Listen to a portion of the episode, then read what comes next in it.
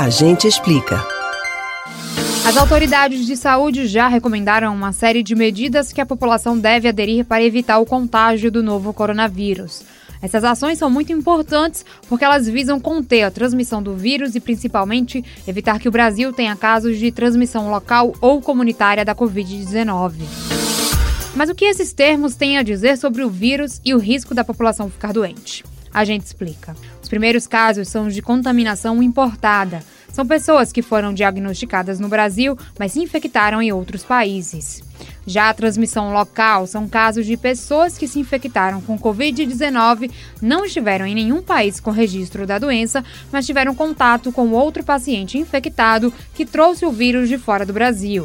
Já há casos assim no Brasil, inclusive aqui em Pernambuco. O pior dos cenários é a transmissão comunitária, que ocorre quando há um aumento de casos e as autoridades de saúde não conseguem mapear a origem do vírus, pessoa que transmitiu.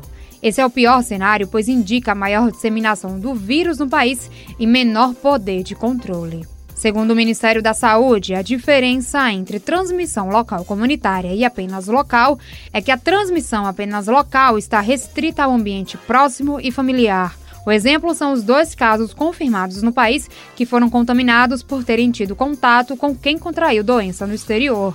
É importante ressaltar também que existem muitos relatos de pacientes assintomáticos com o novo coronavírus, o que torna essa contaminação comunitária mais fácil de ocorrer. Os sintomas do coronavírus são tosse, produção de escarro, congestão nasal, coriza e dificuldade para respirar. Esses são os sintomas mais comuns da doença.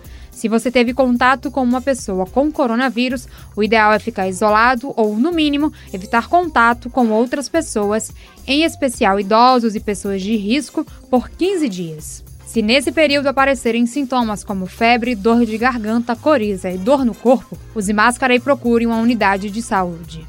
Você pode ouvir novamente o conteúdo do Agente Explica no site da Rádio Jornal ou nos principais agregadores de podcasts Spotify, Google e Apple Podcasts. Camila Brandão para o Rádio Livre.